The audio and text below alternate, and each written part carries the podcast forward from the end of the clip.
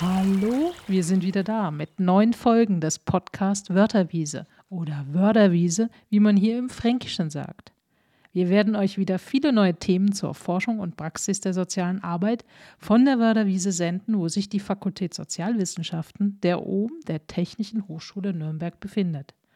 Das Besondere unserer zweiten Staffel ist, dass sie von Studierenden gestaltet wird. Das heißt, sie haben selbst die Themen recherchiert, die Texte formuliert, sich Interviewpartnerinnen gesucht und mit ihnen spannende und informative Podcasts produziert, die sie im Anschluss geschnitten und bearbeitet haben. Mein Name ist Sabine Weiß und ich freue mich, euch ganz unterschiedliche Gesichtspunkte von Studierenden der sozialen Arbeit aus meinem neuen Podcast-Seminar vorstellen zu können. Aber jetzt kommen endlich die Studierenden zu Wort. Hallo liebe Zuhörer, mein Name ist Tanja und ich freue mich, euch heute zu meinem Podcast begrüßen zu dürfen.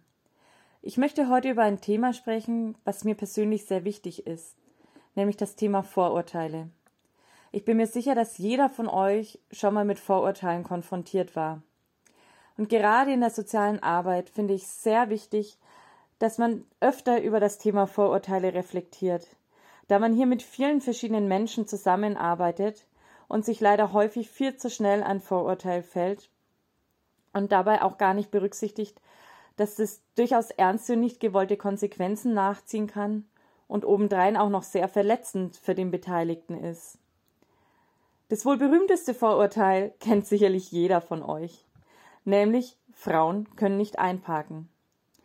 Ich bin mir sicher, dass es einige Frauen auf dieser Welt gibt, die so ihre Schwierigkeiten mit dem Einparken haben. Aber ich denke, ich kann auch getrost behaupten, dass es mindestens genauso viele Männer gibt, die da nicht die Meister drin sind. Ich will sogar noch ein Stückchen weitergehen. Es gibt Vorurteile bezogen auf das Aussehen von Menschen. Die habt ihr sicherlich auch alle schon mal gehört. Dicke Menschen sind nur so dick, weil sie zu viel essen. Sehr dünne Menschen müssen einfach magersüchtig sein, weil es ist nicht normal, so dünn zu sein. Genauso wie häufig gesagt wird, Männer, die sehr viel Wert auf ihr Äußeres legen, müssen auf jeden Fall schwul sein. Ich denke mir hier jedes Mal, wie könnt ihr euch so vorschnell ein Urteil erlauben? Ihr habt jetzt seit zwei Sekunden diesen Menschen angeschaut und wollt schon direkt wissen, was hinter dieser Fassade steckt. Nehmt euch doch die Zeit und sprecht die Leute an und fragt, warum bist du so, wie du bist? Hat es Gründe oder hat es keine Gründe? Aber vorschnell einfach jemanden zu verurteilen, finde ich in der heutigen Zeit sehr traurig. Ich möchte sogar noch einen Schritt weitergehen und heute explizit darüber sprechen, was für Vorurteile gegenüber Großfamilien in der heutigen Zeit so herrschen, gerade wenn junge Mütter involviert sind. Kurz zu mir. Ich bin 34 Jahre alt und stolze Mama von mittlerweile fünf Kindern. Somit habe ich auch einiges in meinem Repertoire an Vorurteilen, denen ich so ausgesetzt war im Laufe meines Lebens. Ich kann gleich anfangen mit meiner ersten Schwangerschaft. Da war ich 16 Jahre alt. Und als ich die verkündet habe, sind mir direkt die ersten Vorurteile begegnet. Das waren Vorurteile wie oh Gott, der nächste Sozialfall wird geboren. Oder auch, hm, eine Ausbildung wirst du ja jetzt niemals irgendwie erfolgreich absolvieren können, geschweige denn mal einen vernünftigen Job bekommen. Oder dann auch gleich Sachen wie, du wirst eh niemals einen Mann finden, weil wer will denn schon noch eine Frau, die ein Kind von einem anderen Mann hat? Das fand ich durchaus verletzend und auch sehr entmutigend, muss ich sagen. Für mich stand nämlich von Anfang an fest, ich möchte zwar erstmal eine Zeit zu Hause bleiben und die Zweisamkeit mit meinem Sohn genießen, damit wir uns kennenlernen und einfach eine gesunde Bindung aufbauen können. Ich möchte aber keinesfalls jetzt mein Leben lang faul zu Hause sitzen und von Hartz IV leben. Ich möchte durchaus aktiv mein Leben gestalten und möchte gerne mich weiterbilden, um einfach bessere Chancen für die Zukunft zu haben. Somit habe ich nach einem Jahr einen langen und steinigen Weg von fünf Jahren begonnen und habe in dieser Zeit geschafft, meine mittlere Reife zu machen und auch noch mein Abitur obendrauf zu setzen. Es war sicherlich keine leichte Zeit und wie gesagt auch mit einigen Steinen durchzogen. Aber heute kann ich stolz sagen, ich habe trotz Kind und der Tatsache, dass ich einige Zeit alleinerziehende Mama war, diesen Weg erfolgreich geschafft und da bin ich auch sehr stolz drauf. Entgegen den Vorurteilen habe ich in dieser Zeit auch meinen Mann kennengelernt. Wir sind auch ziemlich schnell zusammengezogen und als ich mit meinem Abitur fertig war, haben wir uns dazu entschlossen, Kind Nummer zwei zu planen. Als ich dann die Schwangerschaft von Kind Nummer zwei verkündete, blieben die Vorurteile komischerweise aus. Naja, ich war mittlerweile Mitte 20, ich habe erfolgreich mein Abitur gemacht, mein Mann studierte gerade und wir passten anscheinend super in das Bild der perfekten Familie.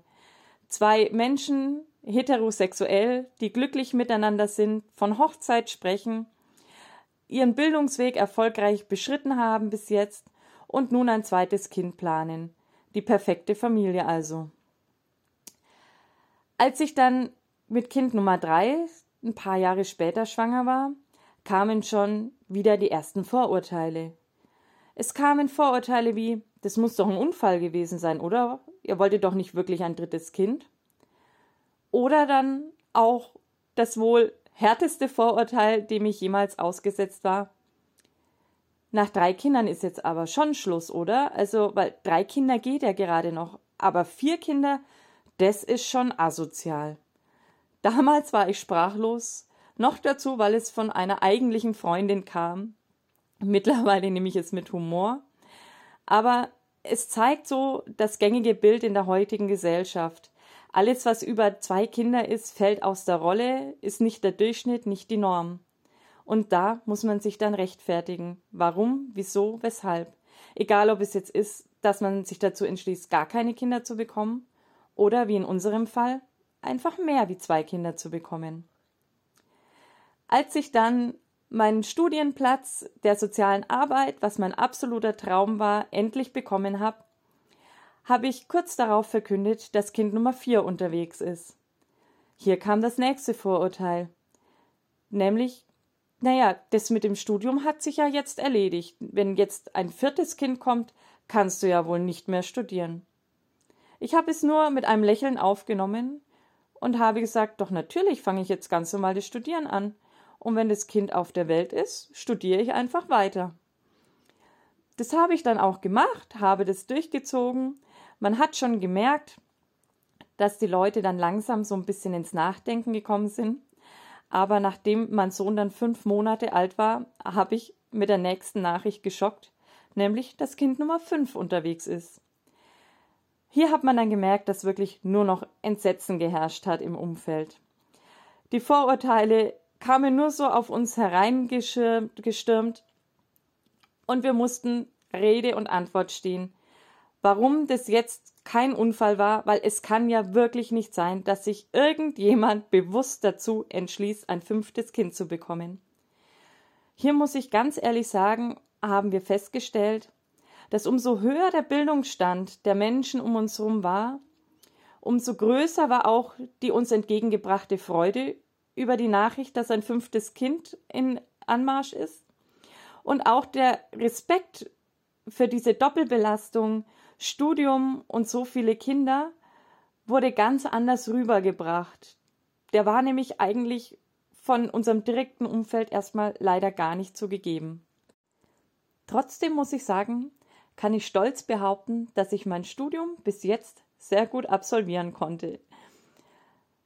Dann möchte ich euch über weitere Vorurteile erzählen, die Großfamilien tagtäglich zu hören bekommen. Zum einen herrscht das Vorurteil, dass bei Großfamilien immer völliges Chaos herrscht und alles verdreckt ist. Die Situation bei uns zu Hause sieht folgendermaßen aus. Natürlich ist es laut, es ist stressig, es ist manchmal auch sehr anstrengend und nervenaufreibend. Trotzdem sind wir eine harmonische und liebevolle Familie, die sich gegenseitig viel Unterstützung entgegenbringt. Bei uns kann auch jederzeit jemand klingeln und zum Kaffee unangemeldet vorbeikommen, ohne Angst haben zu müssen, von Müllbergen erschlagen zu werden. Jedoch muss ich davor warnen, aufzupassen, nicht über das ein oder andere Spielzeug zu stolpern oder die Horrorvorstellung schlechthin, auf einen Legostein zu treten. Ich denke, diejenigen von euch, die Kinder zu Hause haben, wissen, was ich meine. Trotzdem kann ich sagen, dass es bei uns sauber und ordentlich ist und Gäste jederzeit gern gesehen sind. Ein weiteres Vorurteil, was häufig mit Großfamilien in Verbindung gebracht wird, ist, dass Kinder verwahrlost sind, die in Großfamilien leben. Auch hier kann ich nur sagen, unsere Kinder sind stets sauber und ordentlich gekleidet. Natürlich kann es sein, dass sie mal mit einem Loch in der Hose vom Kindergarten nach Hause kommen aber hey, dafür hatten sie Spaß, oder nicht? Mein Mann und ich sind auch weder faul, noch leben wir von Hartz IV. Wie gesagt, ich studiere soziale Arbeit und mein Mann ist Lehrer. Was uns auch erstmal immer keiner glaubt, dass wir wirklich beide studiert haben, beziehungsweise noch studieren, weil es kann ja nach, gar nicht sein, bei so vielen Kindern wirklich noch sich weiterzubilden. Und leider ist auch noch ein weiteres Vorurteil, dass die Kinder sich nur selbst überlassen werden. Die, die Eltern haben keine Lust, sich mit ihren Kindern zu beschäftigen und Freizeitaktivitäten werden nie gemeinschaftlich unternommen. Auch hier kann ich euch wirklich beruhigen. Meine Kinder sind sehr viel mit Freunden unterwegs, entweder bei uns oder bei den Freunden zu Hause. Wir spielen sehr gerne Spiele mit unseren Kindern. Wir machen viele Freizeitaktivitäten und Ausflüge. Also auch hier kann ich das Klischee der Verwahrlosung und der sich Selbstüberlassung der Kinder entkräften. Ich finde es sehr schade, dass so ein negatives Bild von kinderreichen Familien gerade durch die Medien verbreitet wird, weil auch entgegen dieser Verbreitung das völliges Chaos herrscht, alles verdreckt ist, die Kinder verwahrlost sind und die Eltern faul und desinteressiert sind kann ich sagen, dass die Realität eine andere ist. Natürlich wird in den Medien immer der Extremfall gezeigt, weil es sich einfach besser verkauft. Die Realität ist jedoch meist eine ganz andere. Im Gegenteil, es gibt auch genug Menschen, die keine Kinder haben und in desolaten Zuständen wohnen. Man kann also nicht immer einfach alles über einen Kamm scheren. Gerade wenn die Mütter dann auch noch jung sind oder jung aussehen, werden diese häufig nicht ernst genommen oder auf Augenhöhe behandelt. Ich denke aber, warum sollte man ein schlechterer Mensch sein, nur weil man viele Kinder hat oder nicht gleichberechtigt behandelt werden? Ich finde, das ist was, was unsere Gesellschaft noch viel genauer erfahren muss und eventuelle Berührungsängste auch abbauen muss.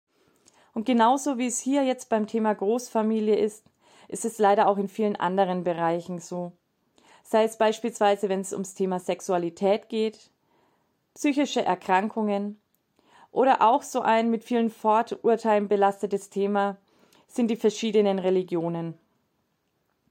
Deswegen ist mein Appell an euch, bitte denkt häufiger nach, reflektiert vorher, bevor ihr vorschnell urteilt. Ich hoffe also, dass ich euch heute mit meinen Worten ein bisschen zum Nachdenken bringen konnte. Zum einen, wie gesagt, nicht vorschnell Urteile zu bilden und zum anderen, gerade wenn ihr mal in der sozialen Arbeit tätig seid, andere Menschen zu ermutigen, sich zu trauen, anders zu sein, aus dem normalen Bild zu fallen und das zu tun, was sie gerne möchten, ohne Angst haben zu müssen, vorverurteilt zu werden. Und vor allem, wie gesagt, immer wieder selbst zu reflektieren, ob ihr euch jetzt schon im Rahmen eines Vorurteils bewegt oder ob ihr immer noch offen seid und bereit, euch euer eigenes Bild über einen Menschen zu machen. Ich freue mich, dass ihr mir heute zugehört habt und ich hoffe, es hat euch gefallen. Bis bald, eure Tanja. Danke dir, Tanja Birkel, für deinen Beitrag. Ich sage euch jetzt für heute Tschüss von Sabine und den Studierenden des Podcast-Seminars der Fakultät Sozialwissenschaften der OBEN, der Technischen Hochschule Nürnberg. Wir hoffen, euch bei unserem nächsten Podcast der Wörterwiese als Zuhörende wieder dabei zu haben.